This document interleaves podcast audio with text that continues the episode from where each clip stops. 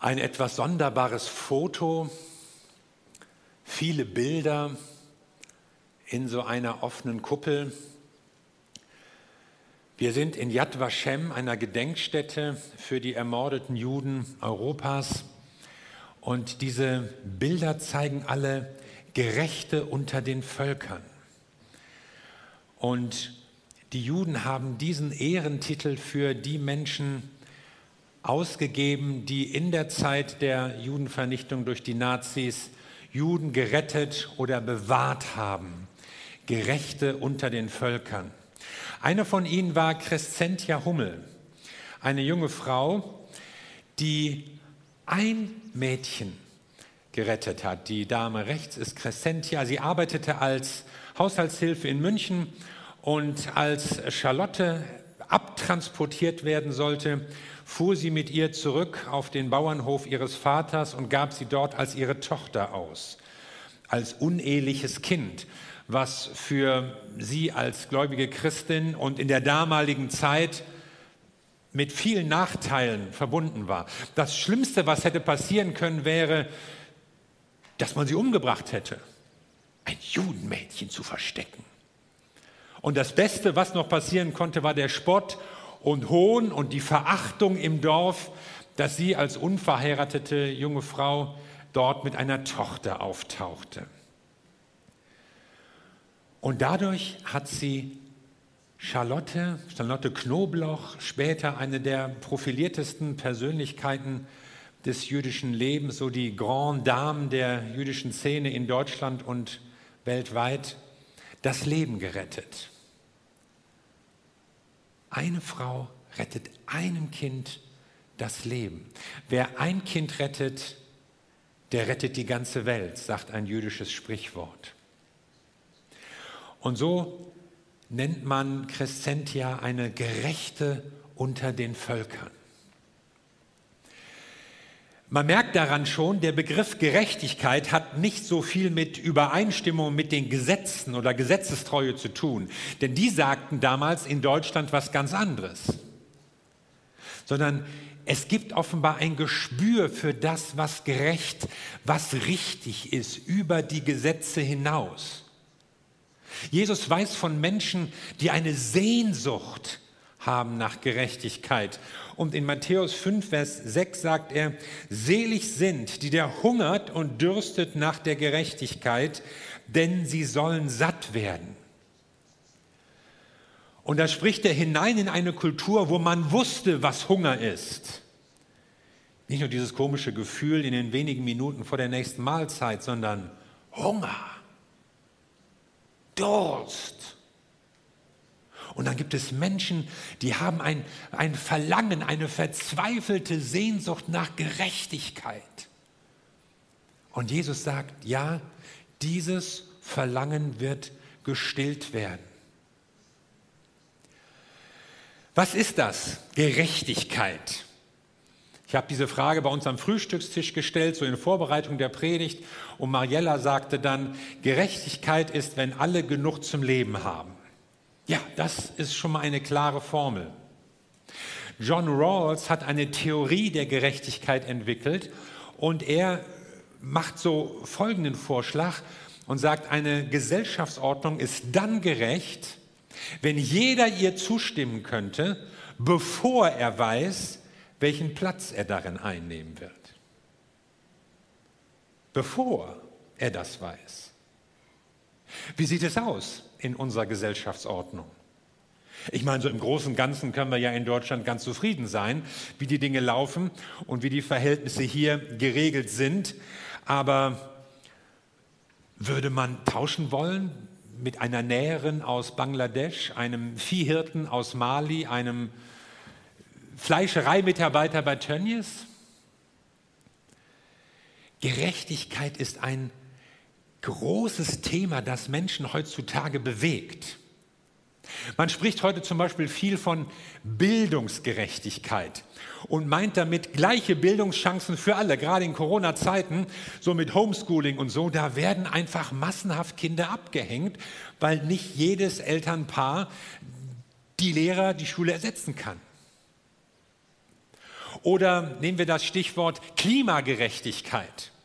Jeder soll nur so viel Energie und Ressourcen verbrauchen, dass alle davon gut leben können, sich das leisten können und die Welt dabei nicht zugrunde geht. Oder Fair Trade, richtiges Handeln, da bedeutet es eben, dass die gesamte Lieferkette eben gerecht gestaltet ist, niemand ausgebeutet wird, angemessene Bezahlung da ist, sodass auch die Kakaopflückerin in Westafrika einfach noch Grund zum Lachen hat. Oder soziale Gerechtigkeit. Es soll keine große Kluft in den Einkommens- oder Lebensverhältnissen der Menschen bestehen.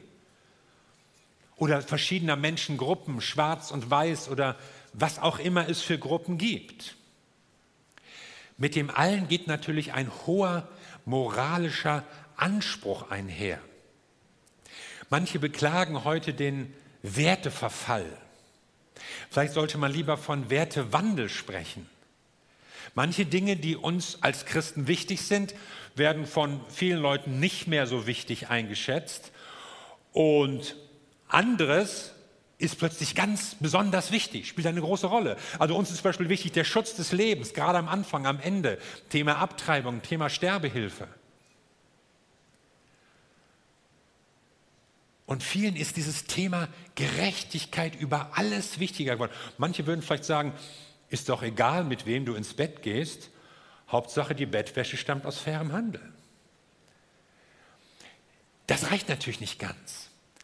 Aber uns interessiert doch die Frage, was sagt die Bibel dazu? Jesus spricht davon, von einer Sehnsucht. Und er knüpft bei dem an, was die Propheten schon Jahrhunderte zuvor sagten, die nämlich genau dieses Thema aufgegriffen haben. Ungerechtigkeit und eine Änderung, die passieren muss.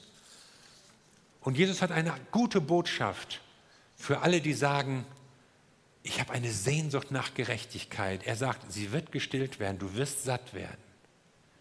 Ja, wann ist das? Wollen wir wissen. Herr, wann? Und bevor wir dazu kommen, fragen wir nochmal, was sagt die Bibel eigentlich über Gerechtigkeit? Wie sieht das aus Gottes Sicht aus? Und das Erste, was in der Bibel auffällt, ist, Gott ist gerecht.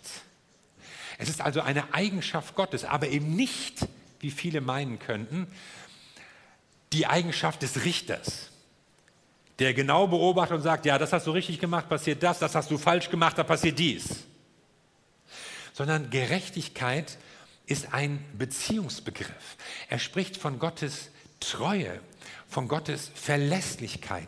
Er spricht von dem Bund, den Gott geschlossen hat, von den Zusagen, die er den Menschen macht und zu denen er auch steht.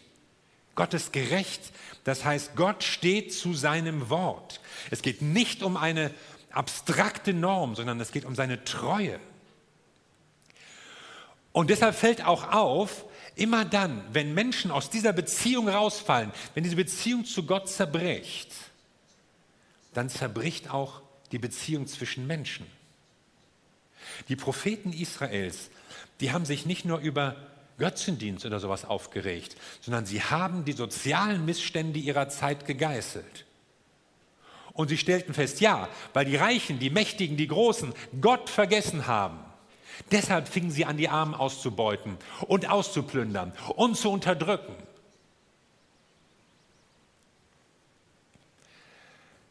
Gott aber ist treu und er ruft Menschen in die Gemeinschaft, in die Beziehung mit ihm damit dann auch das Miteinander der Menschen funktionieren kann.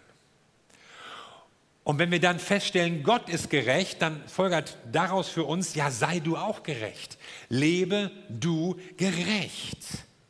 Also Gerechtigkeit ist auch ein Lebensstil, ein Lebensstil, der vor Gott angenehm ist. Aber das heißt jetzt gerade nicht, es geht um ein perfektes Handeln. Es geht um ein moralisch vollkommenes Leben, sondern der Lebensstil der Gerechtigkeit bedeutet, ich lebe aus der Vergebung. Und das haben wir alle nötig. Egal, wie gut du dir vielleicht vorkommst, wir leben doch alle nur aus Gottes Vergebung. Wir leben doch aus Gottes Gnade. Wir können es Gott nicht recht machen. Wir kriegen es alleine nicht hin. Wir mögen uns Mühe geben. Wir mögen das sogar ernst nehmen. Aber wir schaffen es nicht. Aber wir leben aus der Vergebung. Und in Gerechtigkeit leben heißt, du weißt, ich lebe aus dieser Vergebung. Und Paulus geht sogar so weit, wenn du das machst, dann wirst du Teilhaber der göttlichen Gerechtigkeit. Du hast Teil an der Gerechtigkeit, die Gott selbst hat. Martin Luther war ja ein Mann, der Jahre und Jahrzehnte unter der Last der Gerechtigkeit Gottes in die Knie gegangen ist, der fast verrückt geworden ist bei dem Gedanken, der gerechte Gott und ich kann vor ihm nicht bestehen, bis, bis er gemerkt hat, die Gerechtigkeit Gottes ist gar nicht die Gerechtigkeit, mit der er uns aburteilt und straft, sondern es ist seine Gerechtigkeit, die er uns schenkt. Die er uns in Jesus Christus schenkt. Wenn wir an Jesus glauben, den Gerechten, dann wird Gottes Gerechtigkeit Teil von uns, von unserem Leben.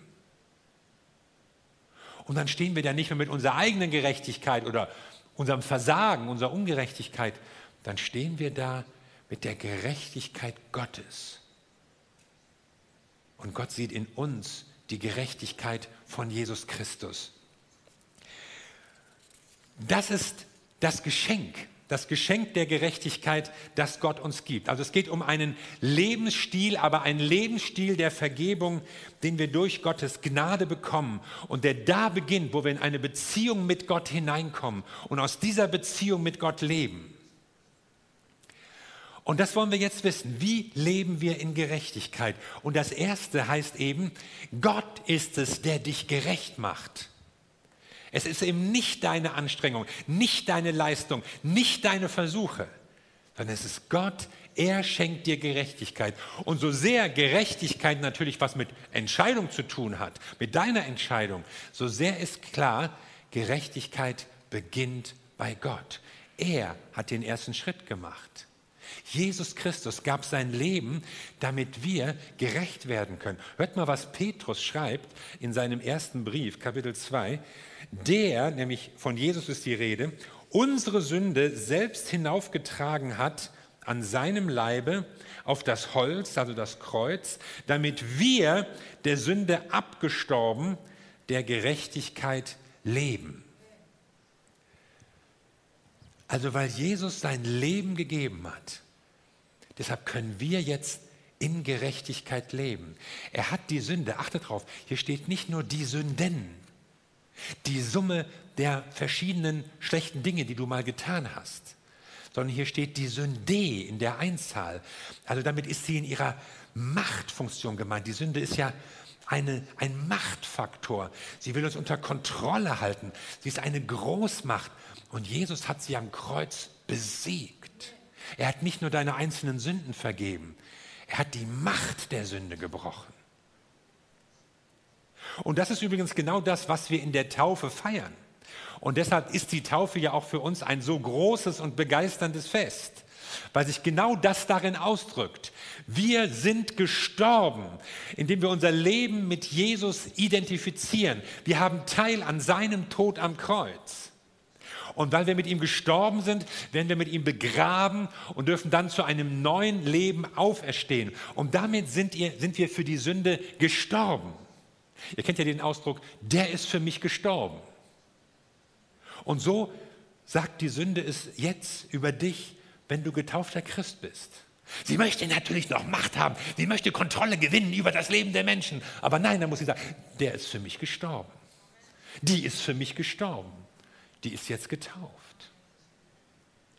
Das ist das Geschenk der Gerechtigkeit. Dadurch können wir teilhaben an der Gerechtigkeit, die Gott uns geschenkt hat, die ihm selbst zu eigen ist. Gott ist es, der dich gerecht macht. So, und jetzt hatten wir ja noch die Frage offen, ja, wann kommt das? Wann wird die Gerechtigkeit, von der Jesus redet, hier auf unserer Welt sich ausbreiten können. Und 2. Petrus 3 sagt dazu, wir warten auf einen neuen Himmel und eine neue Erde nach seiner Verheißung, in denen Gerechtigkeit wohnt. Die ersten Christen sprachen ja viel von der Wiederkunft Jesu. Sie rechneten damit, Jesus wird zurückkehren. Und dann wird er diese Welt verändern. Ja, er, er, wird eine neue Welt schaffen. Es werden ganz neue Verhältnisse sein. Es wird alles ganz anders sein. Und wenn wir dann fragen, Petrus, sag uns mal, wie wird das sein? Kannst du das, kannst du das in einem Wort sagen? Dann sagt Petrus, Gerechtigkeit. Und dieses Wort, was so viele Menschen bewegt, was heute die politische Diskussion beflügelt. Du kannst das Radio anschalten und irgendjemand sagt im Laufe des Tages was über Gerechtigkeit oder so. Diese Sehnsucht will Jesus Christus stillen. Und er verspricht eine Welt, in der Gerechtigkeit wohnt, in der Gerechtigkeit zu Hause ist. Darauf freue ich mich. Aber wir werden jetzt ganz falsch gewickelt, wenn wir denken würden, ja, dann, dann warten wir mal ab. Mal gucken, wann es kommt. Und solange lassen wir es uns hier gut gehen und lassen das mal auf uns zukommen. Ich meine, wenn der Herr es gerechter haben wollte in der Welt, dann soll er doch eingreifen. Worauf wartet er?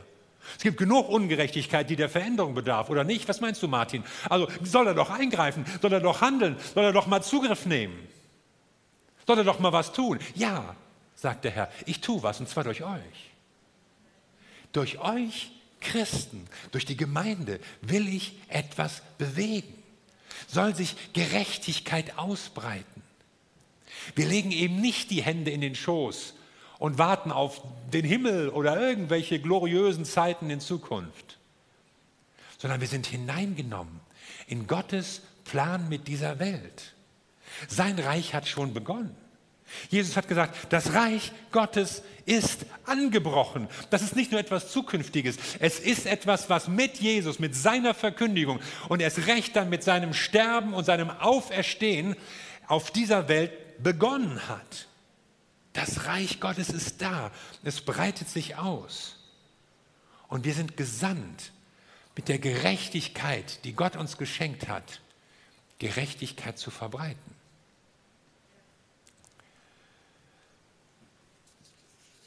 Und so ist das nicht nur ein Zukunftstraum, sondern es ist etwas, was heute Menschen verändert.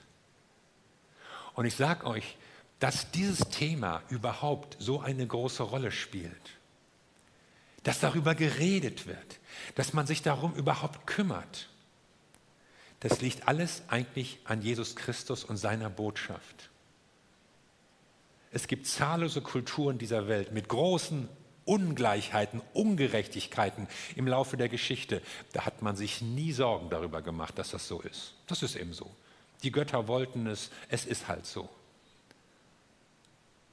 Aber der christlichen Botschaft verdanken wir diese Unruhe, diese Sehnsucht nach Gerechtigkeit, auch gesellschaftliche Modelle, die noch mal ganz anders aussehen und weggehen von Ausbeutung und Unterdrückung und solchen Dingen. Und ich wünsche uns so, dass wir mit zwei Gedanken hier rausgehen können. Und der erste ist, Gott macht mich gerecht. Vielleicht bist du jemand, der oder die du ringst um Gerechtigkeit, ein gutes Leben, ein anständiges Leben, ein Gott wohlgefälliges Leben. Und ich sage dir, Gott schenkt dir Gerechtigkeit. Du kannst dich nicht selbst gerecht verhalten. Aber in Gerechtigkeit zu leben heißt, ich lebe aus der Vergebung. Und dann macht Gott einen gerechten Menschen aus dir. Und das Zweite ist, Gott verwirklicht Gerechtigkeit durch dich, durch mich, durch uns. Und er tut es ganz praktisch. Er tut es durch dein Geld. Er tut es durch deine Arbeitskraft. Er tut es durch deinen Einsatz. Er tut es durch dein Reden. Da, wo du, der du Gerechtigkeit empfangen hast, lebst, handelst und wirkst, da kannst du Gottes Gerechtigkeit verbreiten. Wir leben in einer Welt, die nicht gerecht und die nicht fair ist, aber sie soll es werden. Sie soll es werden. Und das war Jesus so wichtig, dass er sein Leben dafür gegeben hat. Für Leute, die ungerecht waren, für Leute, die ihn nicht wollten, für Leute, die ihn abgelehnt haben, hat Jesus gesagt, ich werde mein Leben geben damit ihr in Gerechtigkeit leben könnt. Gott will Gerechtigkeit. Jesus hat gehandelt für die Gerechtigkeit. Und jetzt sind wir dran. Amen. Lass uns zusammen beten.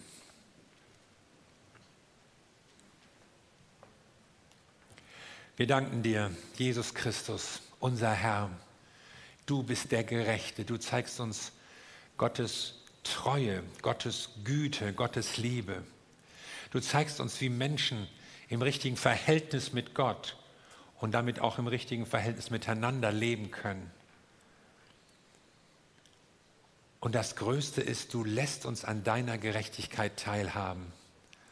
Ich möchte darum beten, Herr, dass du Menschen bewegst, heute Menschen bewegst und sie sagen lässt, ja, ich will diese Gerechtigkeit.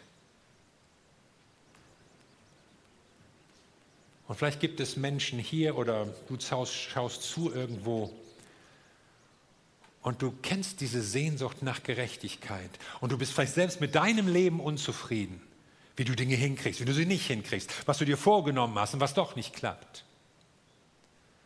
Aber du hast jetzt gemerkt, Gott ist es, der mir seine Gerechtigkeit schenkt. Jesus ist gestorben, damit du gerecht sein kannst. Und wenn du das möchtest, wenn du dich danach sehnst, dann kannst du jetzt zu Gott beten, ganz persönlich für dich. Und kannst sagen, Jesus Christus, lass mich teilhaben an deiner Gerechtigkeit. Und Gott wird dieses Gebet erhören. Und wenn dich quält, was du an Ungerechtigkeiten in der Welt siehst, und wenn es dich aufregt, was alles nicht besser wird, und du öfter mal den Gedanken hast, man müsste doch und jemand sollte mal und es hätte schon längst, dann komm zu Gott und sag, Herr, gebrauche mich, um Gerechtigkeit zu verbreiten. Denn wenn du die Gerechtigkeit Gottes erlebt hast, dann kannst du ein Botschafter der Gerechtigkeit sein. Und wenn das dein Anliegen ist, dann nimm dir jetzt einen Moment des persönlichen Gebets zu deinem Gott.